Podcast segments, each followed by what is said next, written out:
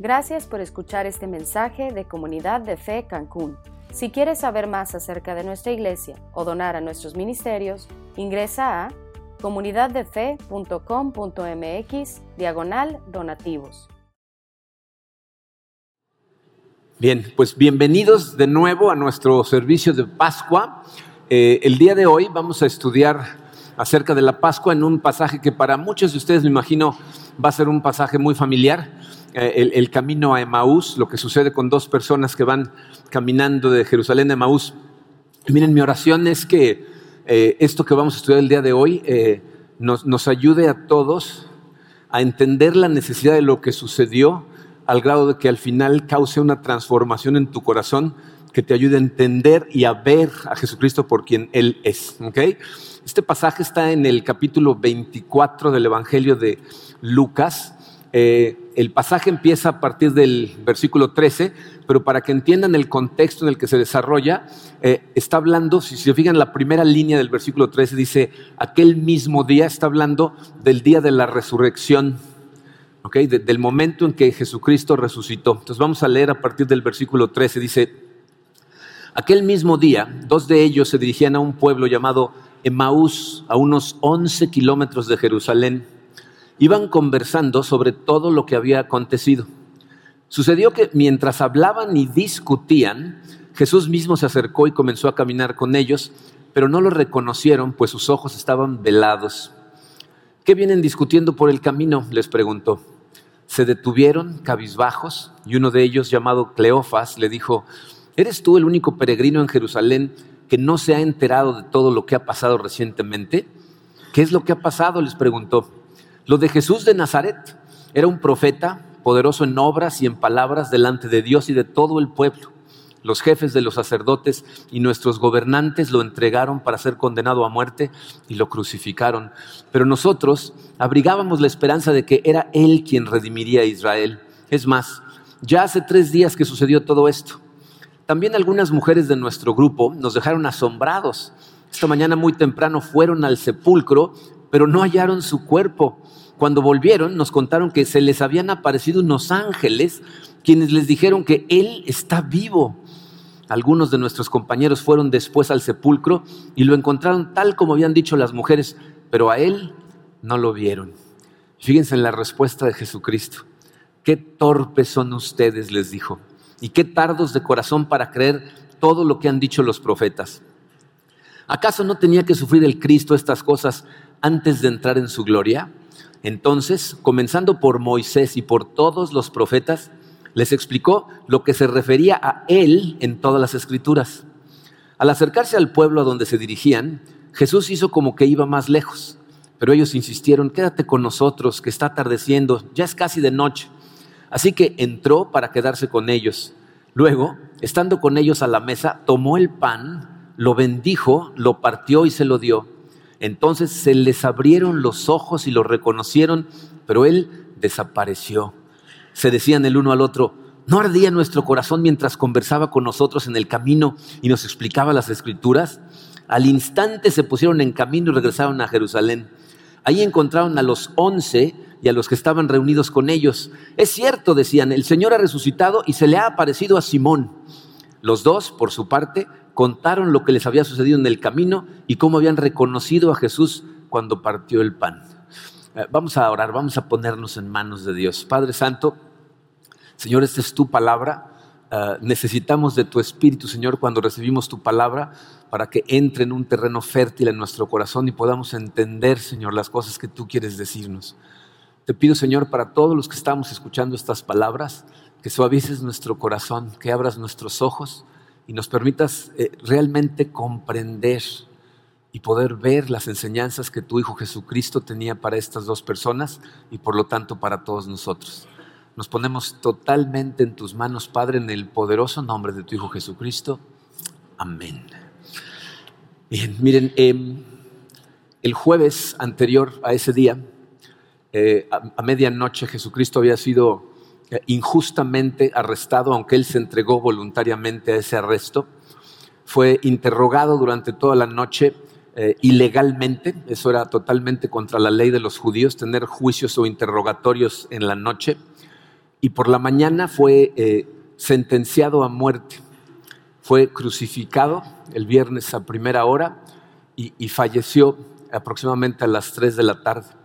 Eh, ese mismo viernes fue sepultado, estuvo enterrado ese viernes, el sábado, pero el domingo a primera hora con la salida del sol sucedió el evento más importante en la historia del universo. El rey de reyes se levantó de entre los muertos, resucitó como lo había profetizado él muchas veces a sus discípulos. Eh, un grupo de mujeres, parte de los, de los discípulos, del grupo de discípulos de Cristo, eh, fueron a primera hora a la tumba eh, con, con, especias para preparar el cuerpo. Seguramente, como había sido enterrado con prisas, tenían que apurarse a que no empezara el sabbat. Ellas consideraban que necesitaba hacerse bien hecho y regresaron con especias, pero cuando llegaron, para su sorpresa, la piedra que cubría la tumba había sido removida y entraron a la tumba y no encontraron el cuerpo. Y entonces se les aparecen dos ángeles, en un evangelio dice con dos hombres con ropas brillantes, que les dijeron, ¿Por qué están buscando en esta tumba al que está vivo? Él les dijo que iba a resucitar, está vivo. Entonces estas mujeres regresan corriendo a donde están el resto de los discípulos, seguramente despiertan a todo el mundo porque era muy temprano en la mañana y habían estado todos hasta tarde eh, hablando de estas cosas, y empiezan a gritarles, ¿no? La tumba está vacía, no está el cuerpo, se nos aparecieron unos ángeles, algunos de ellos corren hacia la tumba. La Biblia nos dice que Pedro llega, no encuentra el cuerpo y regresa maravillado de lo que sucedió. E, esa es mi, esperanza en esta tarde. Que cada uno de los que estamos aquí eh, salgamos de aquí maravillados con la resurrección de Cristo cuando atravesemos las mismas etapas del camino que atravesaron estos dos hombres que iban caminando a Emmaus.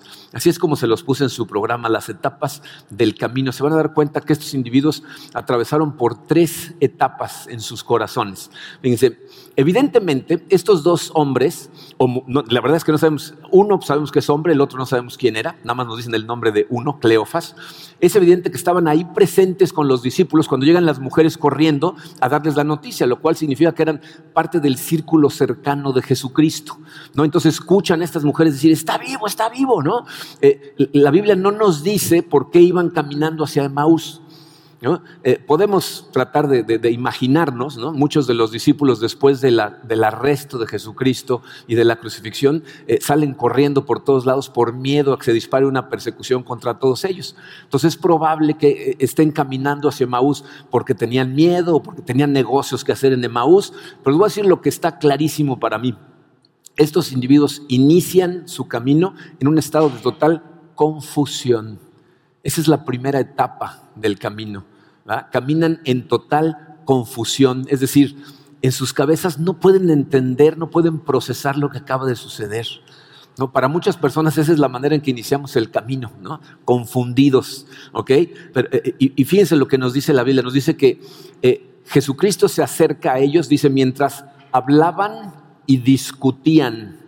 O sea, por eso sabemos que estaban confundidos, porque vienen hablando de lo que sucedió, pero vienen discutiendo. Es decir, uno de ellos seguramente tenía un punto de vista, otro tenía otro punto de vista, a lo mejor alguno había escuchado unas cosas, el otro pensaba otras, uno a lo mejor creía o seguía creyendo y el otro no. O sea, había una confusión en ellos. Pero es evidente que es gente, fíjense, que, que lo conocieron de cerca, que eran parte de ese círculo cercano y lo escucharon, escucharon sus enseñanzas, vieron los milagros que hacía y por lo tanto creyeron.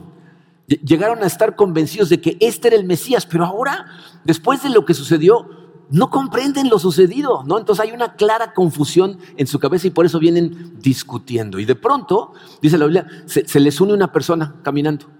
¿no? E, e, estos están tan ensimismados en su discusión que ni siquiera se dan cuenta en qué momento aparece y empieza a caminar con ellos. Lucas nos dice que es Jesús, pero estos dos no lo reconocen. Y no significa que iba disfrazado de algo, ¿no? Sino dice, sus ojos estaban velados a propósito. Y les pregunta así de forma muy casual, ¿y de qué vienen discutiendo por el camino? Y miren, esta pregunta en, la traducción al español no la vemos de forma tan clara el, efecto que tienen ellos, pero de alguna manera como que los regresa a la realidad. ¿no? O sea, vienen discutiendo de cosas, pero la realidad es que un amigo muy cercano, a quien consideraban su maestro, incluso su Mesías, acaba de morir crucificado y ellos fueron testigos. Entonces, eh, esta pregunta, lo que dice en, español, dice, se detuvieron cabizbajos. Pero en el original lo que dice es, se detuvieron de golpe y por cierto tiempo. Es decir, como que entraron en un shock en el momento en que la pregunta los regresa a la realidad. A lo mejor es algo que has experimentado, ¿no? Cuando, cuando eventos tan, tan duros, tan fuertes, tan dolorosos suceden en tu vida, que estás tratando de pensar en otras cosas, de estar ocupado, hasta que alguien te pregunta. Y entonces hasta el aire se te va y no puedes ni contestar del dolor. Y esto es lo que les pasa a estos dos. La pregunta literalmente los detiene en seco, en un shock de regresar a la realidad. Pero inmediatamente después de ese shock se convierte en sorpresa. Cuando, cuando se ponen a analizar el hecho de que pues, vienen caminando de Jerusalén, entonces Cleofas le dice, ¿en serio no sabes de qué venimos discutiendo? Si eres el único en todo Jerusalén que no tiene idea de lo que está pasando. Y Jesucristo, desde mi punto de vista, como para probar qué tanto habían entendido de todo lo que les había enseñado, les dice, ¿y qué pasó? ¿No? ¿Qué es lo que pasó que los tiene tan alarmados? Y entonces le dicen, lo de Jesús de Nazaret era un profeta, y fíjense las palabras que utilizan, poderoso en obras y en palabras a los ojos de Dios y de todo el pueblo. Esa es la misma forma en que describen a Moisés que es considerado como el padre del pueblo de Israel, ¿no? Entonces lo están describiendo como un gran profeta, pero este no era nada más un individuo que podía profetizar el futuro o que podía explicarte la ira o la misericordia de Dios. Dice, nosotros abrigábamos la esperanza de que él era el Mesías. Pensábamos que él iba a redimir a Israel, es decir, iba a pagar por nosotros para regresarnos a Dios. Y de alguna manera también podemos ver cómo hay todavía un poco de esperanza en sus palabras, ¿no? Porque dicen, y luego unas mujeres vinieron y nos dejaron asombrados, porque fueron corriendo al sepulcro y nos dijeron que lo encontraron vacío, que se desaparecieron unos ángeles, ¿no? Eh, que, los ángeles nos les dijeron a ellas que estaba vivo. Entonces, de alguna manera, como que su, esperanza había sido destrozada cuando lo ven morir en la cruz, pero ahora no entienden, ¿no? O sea, están, realmente con una mezcla de miedo, de tristeza, de confusión. Y entonces dicen, fíjense la parte clave, dice, algunos compañeros nuestros corrieron a la tumba, pero a él no lo vieron. La manera en que lo dicen es como diciendo, nosotros no lo hemos visto y si tan solo pudiéramos verlo, entonces todo estaría bien. Entonces dice, estas personas, aunque son parte del círculo pequeño de Jesucristo, no entienden por qué murió. No pueden entender por qué tuvo que sufrir, aunque la Biblia nos dice que muchas veces Jesucristo les dijo que iba a morir en manos de pecadores y luego iba a resucitar. Estos seguían pensando que era el Mesías que iba a levantarse en el poder, derrocar a Roma y empezar a reinar Jerusalén. Pero en lugar de eso, Jesucristo es arrestado, es crucificado y esta gente está muy confundida. Su pregunta es, ¿por qué tenía que morir? Y miren, eh, esa es la pregunta que muchas personas se hacen. ¿Por qué tuvo que morir Jesucristo? O sea, ¿por qué la crucifixión?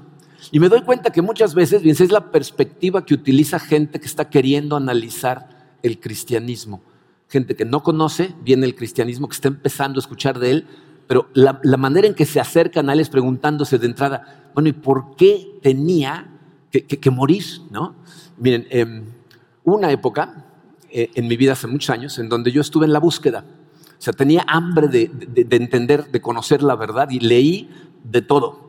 Estudié diferentes religiones y sobre todo diferentes filosofías acerca de cómo interpretar el mundo. Y, les voy a decir lo que descubrí. Fíjense, la mayor parte de las filosofías, el confucianismo, el, budismo, eh, ellos piensan que el hombre es básicamente bueno. ¿no? Ellos dicen, pues el medio ambiente de repente nos echa a perder o, las tentaciones hacen que nos desviemos, pero, pero en el corazón los hombres somos básicamente buenos. Si tú crees eso, si, tú compartes esa credibilidad de que los hombres somos básicamente buenos, que el hombre es básicamente bueno, entonces la muerte de Cristo no tiene ningún sentido para ti. Porque tú preguntas, pues, ¿para qué murió Cristo? O sea, si hay gente buena en el mundo que de todas maneras va a terminar en el cielo, ¿para qué tenía que morir Cristo? Y esa es la pregunta, ¿para qué tenía que morir? Otras personas lo que hacen es crean a su propio Dios. O sea, no se basan en escrituras para entender el carácter de Dios, sino crean el suyo propio. Y entonces gente que dice, no, bueno, pero Dios es todopoderoso, entonces Él perfectamente puede decir, están todos perdonados, ya no se preocupen. ¿Ok? Todo, todo el mundo está perdonado. Pero ¿para qué morir? ¿Para qué tienen que morir si tiene el poder de perdonar a todo el mundo? A lo mejor eh, tú estás aquí como invitado, no conoces bien lo que dice la Biblia Y cuando nos ves al principio del servicio cantar y saltar de emoción, te preguntas, ¿y estos por qué están tan emocionados? ¿no? O sea, ¿por qué les emocionan tanto estas cosas? a, lo mejor eres un hijo de familia que te llevaron hoy en la mañana, los bautizos a las seis de la mañana y preguntaste, ¿por qué me levantan tan temprano en vacaciones? ¿no? O sea, ¿por qué la exageración? ¿Por qué tanta laraca? Y miren, eh, la verdad de las cosas, y es una triste realidad, es que la mayor parte de la gente ve la cruz, pero no la entiende. Eh, fíjense, en defensa de, de la gran mayoría de la gente, piensen en esto, si sus discípulos que lo conocieron en persona, que lo escucharon y lo vieron, no entienden qué pasó, imagínate nosotros a dos mil años de distancia, pues no lo entendemos, pero aparte no nos gusta. La cruz a la gente no le gusta, es, demasiado sangrienta, demasiado violenta y aparte nos hace sentir mal, ¿no? Él tuvo que hacer eso por nosotros, nos hace sentir mal. Pero ¿saben qué es lo que va a hacer Jesucristo con estos dos? Va a eliminar totalmente la confusión de su cabeza. O sea, él nota con su respuesta que están confundidos y entonces lo que va a hacer es durante el camino va a eliminar la confusión que por cierto es lo mismo que pasa con toda la gente que camina al lado de Jesucristo, aunque no lo pueda ver, como ellos. Elimina la confusión. Y entonces los va a pasar a la siguiente etapa, van a pasar de la confusión a la comprensión. Jesucristo lo que quiere es que a través de la Biblia, a través del estudio de las Escrituras, ellos puedan tener comprensión. Y miren, lo que hace Jesucristo con estos dos realmente es una cosa maravillosa. Dice, primero nos dice la Biblia que sus ojos están velados, es decir, Jesucristo no los está dejando reconocerlo primero. Y acuérdense que estos lo que más quisieran es verlo. O sea, la forma en que lo dicen es, no lo hemos visto, si tan solo pudiéramos verlo. O sea, para estos dos no es suficiente que la tumba esté vacía. No es suficiente que se le aparezcan ángeles a personas que te den un reporte de que se aparecieron y dijeron que estaba vivo. Ellos dicen, no, no, no, no, si tan solo lo pudiera ver entonces todo estaría bien, ¿no? Y, piensen en esto, están pensando eso mientras están hablando con Él. Si tan solo lo pudiera ver, está parado al lado, pero Él no les permite verlo. ¿Por qué? O sea, si eso es lo que más quieren en su corazón, y les aseguro que Jesús sabe lo que está en el corazón de ellos, ¿por qué Jesucristo no los deja simplemente verlo? Les voy a decir por qué. Jesucristo sabe algo que a todos nosotros nos cuesta muchísimo trabajo creer. Te voy a decir lo que realmente pensamos todos. Si Jesús ahorita subiera al escenario y se mostrara a sí mismo, si lo pudiéramos ver, si pudiéramos ver la cicatriz, todos diríamos, ah, ok, ahí está, ya, ya nos podemos ir a nuestras casas todos tranquilos porque ya lo vimos y ya creemos. ¿No? O sea, no quisieras verlo, pero ¿saben qué sucede? Que Jesús sabe evidentemente que eso no es suficiente. Porque en lugar de mostrarse a Él, fíjense lo, que hace. Les dice, ok, vamos a la Biblia, vayan a la Biblia a su página 3, ¿no? O sea, va a empezar a darles un estudio bíblico. Pero, piénsalo, o sea, sé honesto contigo mismo, fíjate. Si Jesucristo estuviera aquí atrás, en este momento, ¿qué preferirías tú? ¿Que saliera y se mostrara aunque sea un segundo o que Dios siguiera explicándote este pasaje? ¿Qué preferirían? Que saliera, ¿no? Porque pensar, no, es que si lo vemos ya no me tienes que enseñar el pasaje. Pero evidentemente Jesucristo sabe que eso no es suficiente porque eso no es lo que hace. Y Él siempre sabe lo mejor para nosotros. ¿no? Entonces, ¿por qué? ¿Por qué no simplemente se muestra a nosotros? Jesucristo explicó esto en una parábola. Cuando lleguen hoy a su casa, léanla, se encuentra en Lucas 16, eh, pero se las voy a platicar rápidamente. En Lucas 16 hay una parábola que se llama El hombre rico y Lázaro. Y les voy a decir lo que dice. Jesucristo está contando esta parábola y dice, había un hombre muy rico que todos los días hacía banquetes en su casa. Todos los días gran cena para sus amigos. Y en la entrada de su casa, afuera, junto a la pared, había un mendigo que se llamaba Lázaro, que ahí se sentaba todos los días a pedir limosna y su esperanza era poder comerse las migajas que se caían de la mesa del hombre rico. Resulta que los dos se mueren, ¿ok? Y el hombre rico termina en el infierno ¿ah? Y Lázaro termina en el cielo, como lo describe Jesucristo, dice, él estaba sentado en el regazo de Abraham. Entonces él está en el cielo. Y dice que el hombre rico a lo lejos puede ver a Lázaro con Abraham y entonces le dice a, Abraham, Padre Abraham, por favor permite que Lázaro meta su dedo en un poquito de agua y venga y me ponga esa gota de agua en la boca para calmar mi sed y mi tormento. Y el padre Abraham le dice, eso es imposible porque el abismo entre nosotros es enorme. Tú no puedes cruzar para acá y nosotros no podemos cruzar para allá. Y entonces el hombre rico le dice, entonces hazme un favor, por favor, permite que Lázaro vaya a casa de mi padre, porque tengo cinco hermanos, déjalo que vaya y los prevenga, porque si no van a terminar aquí conmigo. Y Abraham le dice, no, ellos ya tienen a Moisés y a los profetas. Ah, con eso es suficiente. Lo que le está diciendo es, tienen todo lo necesario para entender. Y entonces el hombre rico le dice, eso no va a ser suficiente a Moisés y a los profetas no les van a hacer caso, pero si un hombre se levantara de entre los muertos y se presentara ante ellos, entonces creerían y entonces se arrepentirían. Y escuchen las palabras de Jesucristo cuando termine esta parábola, Lucas 16, 31. Abraham le dijo, si no les hacen caso a Moisés y a los profetas, tampoco se convencerán aunque alguien se levante de entre los muertos. ¿Qué está diciendo Jesucristo? Si primero no entendemos lo que la Biblia dice acerca del Mesías, si Moisés y los profetas no tienen ningún sentido para nosotros, no va a importar que veas. No va a importar quién se levanta entre los muertos, no te vas a arrepentir y no lo vas a buscar. Por eso Jesucristo, caminando con estos dos hombres que están totalmente confundidos, decide que lo primero que necesita hacer es no dejarlos verlo, que no lo puedan ver.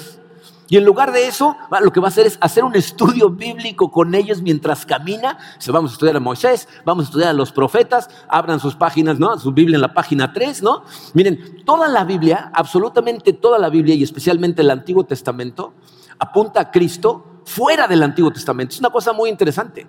Todos los libros del Antiguo Testamento apuntan hacia una persona que no está en el Antiguo Testamento, está en el Nuevo Testamento. Todo habla de Cristo. ¿Ok? Eh, entonces, aunque Lucas, tristemente, esto para mí es una tragedia, no nos dice qué les enseñó. ¿Se imaginan?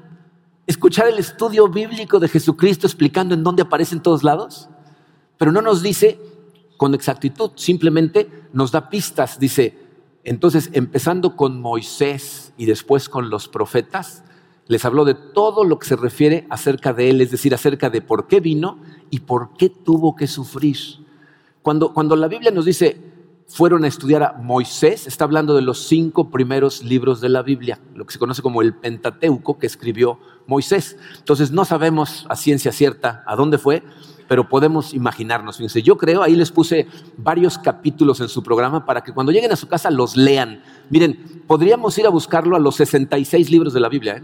No tenemos tiempo el día de hoy, pero vamos a ver primero eh, los cinco primeros.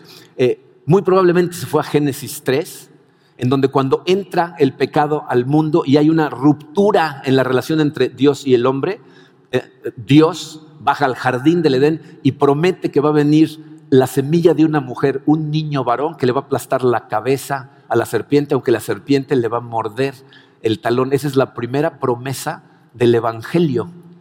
Eh, a lo mejor se fue a Génesis 22. Fíjense, en Génesis 22 es el capítulo en donde Dios le pide a Abraham que sacrifique a su hijo Isaac.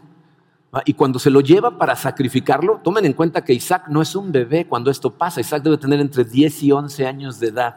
Es decir, está perfectamente consciente de lo que está pasando. Y cuando están preparando el sacrificio, Isaac como que dice, ¿Mm? voltea a ver al papá y le dice, ya vi que tenemos la leña, ya vi que tienes el cuchillo, pero no veo al cordero por ningún lado, ¿no? Y entonces Abraham le dice, no te preocupes, Dios va a proveer el cordero. Pero cuando provee un animal después de detener a Abraham antes de que mate a Isaac, ¿qué provee? No un cordero, un carnero, porque el cordero va a venir después y Dios lo va a proveer. Seguro se fue después a Éxodo 12, en donde se habla acerca de la Pascua, no, la Pascua, la celebración que estamos teniendo el día de hoy, es el momento en el que Dios decide redimir a su pueblo, es decir, salvarlos de la esclavitud en Egipto.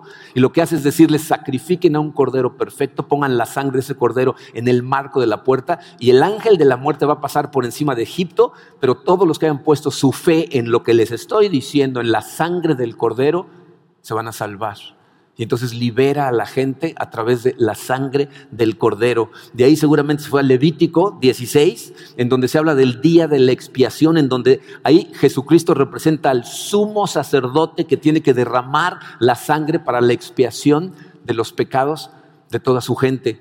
Ah, muy probablemente fueron a números 21, en donde se habla de la serpiente de bronce, ¿no? en donde se está muriendo la gente de Israel porque los pican unas víboras y entonces Dios le dice, haz una serpiente de bronce y levántala y los que pongan su vista en la serpiente serán sanos y salvos. Y luego Jesucristo va a decir, así como Moisés tuvo que levantar a la serpiente en el desierto, así el Hijo del Hombre será levantado para que todo el que ponga su vista en Él y crea en Él sea salvo.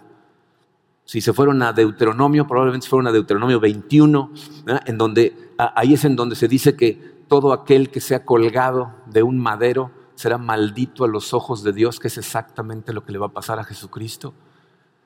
Podríamos irnos a todos lados. Les puse ahí el Salmo 22 porque es uno de los salmos de verdad maravillosos. Eh, empieza con las palabras precisas con las que Jesucristo se refiere a su Padre en la cruz. Dios mío, Dios mío, ¿por qué me has abandonado? Miren, eh, cuando vemos las palabras de Jesucristo hacia ellos, cuando terminan de contestar, les dice, qué torpes son ustedes. Dependiendo de la versión que tengas de la Biblia, en algunas dice, qué necios, qué insensatos. ¿No? Eh, lo que yo estoy percibiendo ahí es un dolor en el corazón de Jesucristo diciéndoles, ¿que no leen su Biblia?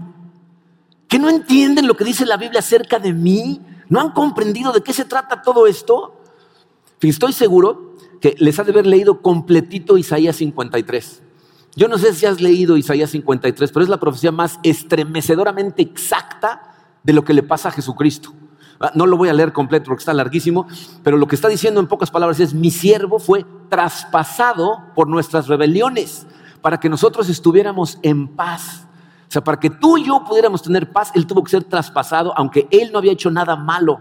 Dice, su vida será entregada en ofrenda por el pecado. Y a causa de lo que sufrió, escuchen eso, a causa de lo que sufrió, hará posible que muchos sean contados entre los justos.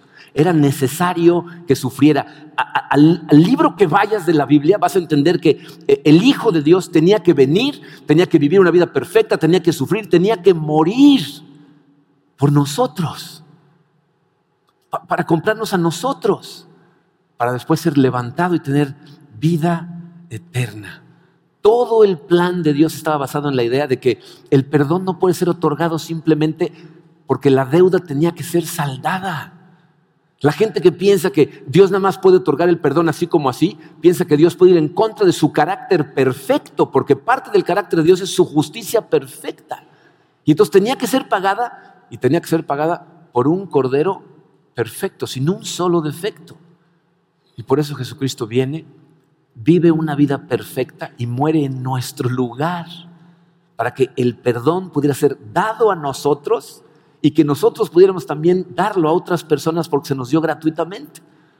Entonces murió específicamente para que tú y yo pudiéramos ser reconciliados con Dios, que, nuestra relación fuera restaurada con Dios, que pudiéramos tener verdadera paz en Él. Mira, eh, a lo mejor eh, tú eres una de las personas que está aquí y, no entiende este asunto de la muerte de Cristo. Esto es todo lo que necesitas entender al respecto. toda la historia de la Biblia es acerca de un siervo perfecto que iba a venir a vivir y a sufrir, pero iba a ser un sufrimiento que iba a producir gozo, que iba a morir, pero iba a ser una muerte que iba a producir vida eterna. O sea que Él tenía que venir y sufrir todas estas cosas, pero sabiendo que aún en ese sufrimiento iba a haber un gozo. Y el problema para nosotros, voy a decir cuál es, cuando entendemos que seguirlo a Él también va a significar sufrimiento. Que eso no significa erradicar todo sufrimiento en nuestra vida, pero que es un sufrimiento que cuando nosotros morimos a nosotros mismos en Él, produce un gozo que es incomparable a nada de lo que has experimentado en este mundo. Ninguna cosa que puedes experimentar en esta vida te va a llenar el corazón de la plenitud que te puede dar el seguir a Cristo y el morir a ti mismo por Él. Y eso es lo que es aterrador para muchos de nosotros, ¿no? O sea, e, e, el hecho de que renunciar a algunas cosas, cosas que queremos tanto, cosas que nos hacen sentir seguros, reconocidos, muchas veces esas cosas de las que tenemos puestas nuestra, según nosotros, identidad, y nos aferramos a ella pensando que esa es felicidad, cuando es lo que dices, no, no, no, no, no, deja esas cosas de lado, yo te voy a dar vida real. Te voy a dar un gozo real que no termina, no cosas que te llenan por tres minutos y necesitas más. Te voy a dar un gozo eterno. Entonces, fíjense, estos individuos, mientras van escuchando estas cosas, estas enseñanzas de la Biblia, pasan de la confusión a la comprensión. ¿Ok? Pasan a la comprensión. Pero eso no es el final del camino. Porque todos tenemos que llegar a la tercera etapa, que es la confesión. Cuando llegamos a tener una verdadera confesión de fe, una transformación de corazón que transforma nuestras vidas para siempre. Que es lo que vamos a ver que le pasa a estos individuos. Fíjense, para cuando llegan a Emaús, eh, la mente de estos discípulos está abierta y su corazón está preparado. Jesús hace como que se va a seguir de largo pero le ruegan, por favor, no te vayas, quédate con nosotros. Y se sientan a comer y pasa una cosa muy simpática, no sé si, si se dieron cuenta, pero ellos lo invitan a quedarse y de pronto Jesucristo se comporta como el anfitrión. se sienta, toma el pan, lo bendice, ¿no? O sea, él empieza como si la casa fuera de él, ¿no? Que es el caso, ¿no? Todo es de él. Pero toma el pan, lo bendice, parte el pan con ellos y en el momento del partimiento del pan se les abren los ojos. Miren, eso es importantísimo. ¿Se dieron cuenta que sus ojos no se abrieron en medio del estudio bíblico? ¿No se abrieron eh, eh, durante el viaje? Se abrieron cuando partieron el pan. ¿Saben lo que eso significa? Cuando hubo comunión personal profunda con Él. Para los judíos, comer juntos significa vamos a relacionarnos, vamos a conocernos, vamos a intimar. Y en el momento en que ellos, con el entendimiento que les da el conocimiento de la palabra de Dios, tienen una comunión personal con Él. Eso para nosotros significa cuando tú con ese conocimiento en tu mente tienes una meditación donde te acercas a Él, donde quieres encontrarlo a Él, en esos momentos es cuando Él levanta el velo y te permite verlo. Y en ese momento entonces sabes, ¿no? Pero fíjense lo que le pasa a estos dos pobres. En el momento en que lo ven, desaparece. No, no, no, espérate, no, si eso es todo lo que queríamos, te queríamos ver, ¿no? Pero en ese momento se pueden analizar las cosas y le dicen al otro, ¿no ardían nuestros corazones mientras nos explicaba las escrituras? A lo mejor es algo que has experimentado. ¿Te ha tocado que alguna vez alguien esté enseñando las escrituras y de repente tu corazón empiece a arder con algo que no entiendes?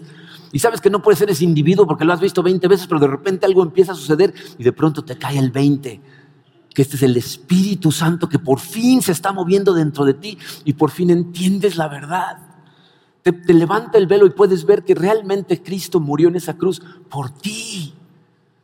Que vino a vivir una vida perfecta para ti, para entregarle la cruz y darte vida, para restaurarte a Dios. Y entonces, fíjense, le pasa a estos individuos eh, lo, que a muchos de nosotros nos pasa cuando por fin vemos, ¿saben qué es lo que nos pasa? Queremos salir corriendo a platicarle a alguien. ¿No? Queremos decirle a alguien lo que acabamos de ver, lo que acabamos de encontrar. Y entonces estos dos salen corriendo los 11 kilómetros de regreso. No, estaban a 11 kilómetros. A Jesucristo le dicen, quédate, por favor, quédate, por favor, porque es de noche. Es decir, de noche es bastante más peligroso. Pero estos dos, en el momento en que entienden, abren los ojos, lo que quieren hacer es regresar corriendo para decirle a todos los demás lo que pasó. Y entonces salen corriendo a toda velocidad. Y, yo creo que este es el, momento más anticlimático de la historia, ¿no? Porque como que uno se imagina que si esto fuera película, van a llegar así corriendo, ¿no? Y van a abrir la puerta y les van a decir a todos, vimos al Señor y todo el mundo se va a sorprender, ¿no? Pero llegan corriendo, abren la puerta y todo el mundo está alborotado. Todos están levantados, todos están dando de gritos y antes de que puedan abrir la boca, alguien les dice, ¿qué creen? Simón vio a Jesús, ¿no? O sea, les ganan con la noticia, ¿no? Uno se imaginaría, ¿Será que se agüitaron? ¿O que dijeron, ay, no? Como cuando alguien termina el chiste antes de que lo termines tú, ¿no? Pero no. ¿Saben por qué? Porque estoy convencido que hay, hay noticias que vale la pena repetir. ¿Se imaginan la emoción de estos dos cuando dicen, nosotros también lo vimos? Está vivo. Nosotros lo vimos. ¿Y saben qué me puedo imaginar que pasó después? ¿Les ha pasado que alguien les explica un pasaje de la Biblia o, entienden algo y lo que más ganas tienes es andárselo compartiendo a todo el mundo? Ya imagino como estos dijeron, lo vimos también, y saquen sus Biblias en la página tal, porque vamos a estudiar Isaías 53, ¿no? O sea, como que tienen ganas de transmitir, ¿no? O sea, de repente todo tiene sentido. De repente para ellos, por fin, cuando ven, todo tiene sentido. Eh, y ahí es en donde entendemos cómo realmente hay noticias que vale la pena repetir. ¿No? que todos los que somos padres de familia, ¿cuántas veces repetiste acerca del nacimiento de tus hijos? Que para fue un milagro, ¿no? Presenciarlo. A las mujeres les gusta mucho platicar cuando las pidieron en matrimonio. ¿No? Hombres solteros, escuchen a las mujeres, les encanta platicar cómo las pidieron. Pongan atención para que no sean el típico de la historia este es un babas, lo quiero de todas maneras, pero es un tarado, ¿no? O sea, pídanla bien, ¿ok? Pero son cosas que contamos, ¿no? Eh, cuando nos preguntan cómo nos conocimos, ¿no? Son historias que contamos una y otra y otra vez y nos encanta contarlas. Piensen lo que eso significa. Estos discípulos que estaban ahí esa noche, eso fue exactamente lo que les pasó. Hicieron una confesión de fe en donde dicen, lo vimos, lo tocamos, lo escuchamos, vimos cuando murió, vimos cuando lo enterraron y vimos cuando resucitó. Y es una confesión de fe que hacen una y otra y otra vez y la repiten hasta el día de su muerte. Muchos de ellos mueren con tal de no retractarse de que eso es lo que vieron. Y entonces hacen su confesión de fe. Dicen, Dios vive. Y porque Él vive, yo vivo. Tengo vida eterna gracias a Él. Y entonces todo cambia. Esa es nuestra oración. Que esa también termine siendo tu confesión de fe. Que si estás confundido, a través del estudio de la Biblia tomado de la mano de Jesús, empieza a entender. Y que intentando tener una comunión personal con Él, te levante el velo y un día veas. Te asombres como esos discípulos que estuvieron dispuestos a vivir la vida para Él. Y entonces puedas confesar, Jesús es mi Señor, murió por mí, pero hoy está vivo, igual que yo. Esa es nuestra confesión de fe. Gloria a Dios. Bien. Lo que vamos a hacer ahora es vamos a celebrar esa confesión de fe haciendo algo que Él nos encargó hacer a todos juntos. Vamos a celebrar la cena del Señor. Así es de que les voy a pedir a todos que pasen por sus elementos. Tenemos mesa alrededor de toda la sala y regresen a su lugar con sus elementos para que la celebremos juntos. Padre Santo, te damos Señor a ti toda la honra, toda la gloria Solo tú, Señor, puedes haber pensado en un plan tan perfecto y tan incomprensible para nosotros. Pero te damos las gracias, Señor, que en tu inmenso amor enviaste a tu Hijo Jesucristo a morir en la cruz por cada uno de nosotros para sustituirnos en esa cruz. Esa es nuestra confesión de fe, Señor. Creemos en tu Hijo Jesucristo. Creemos en que Él vivió una vida perfecta. Creemos que murió en la cruz y derramó su sangre para el perdón de nuestros pecados. Y creemos, Señor, que resucitó. Victoriosamente venció el pecado, venció a la muerte. Y a todos aquellos que ponemos nuestra fe en ese sacrificio, nos dio vida. Gracias, Padre. Señor Jesucristo, te damos gracias por haber tenido que sufrir todas esas cosas por nosotros. Nos causa dolor, pero también nos llena de gozo saber que todo fue por amor, amor a cada uno de nosotros. Recordamos ese sacrificio como tú nos los pediste, Señor, con el pan y esta copa de jugo. Te pedimos que los bendigas, Señor, que bendigas nuestros corazones, nos perdones, Padre por todas nuestras desobediencias, pero queremos poner nuestro corazón en tus manos mientras recordamos el sacrificio que hiciste al entregar a tu cuerpo, que es representado por este pan, y derramar tu sangre, que es representada por este jugo. Recordamos el sacrificio, Señor, mientras nos comemos el pan y nos tomamos el jugo.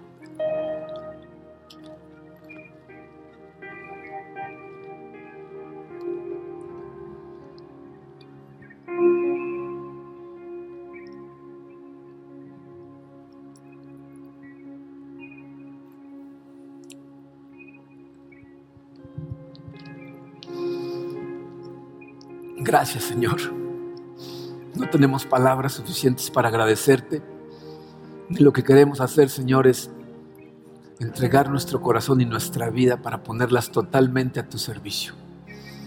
Gloria a ti, Señor. Toda la honra por los siglos de los siglos para ti sea. Amén.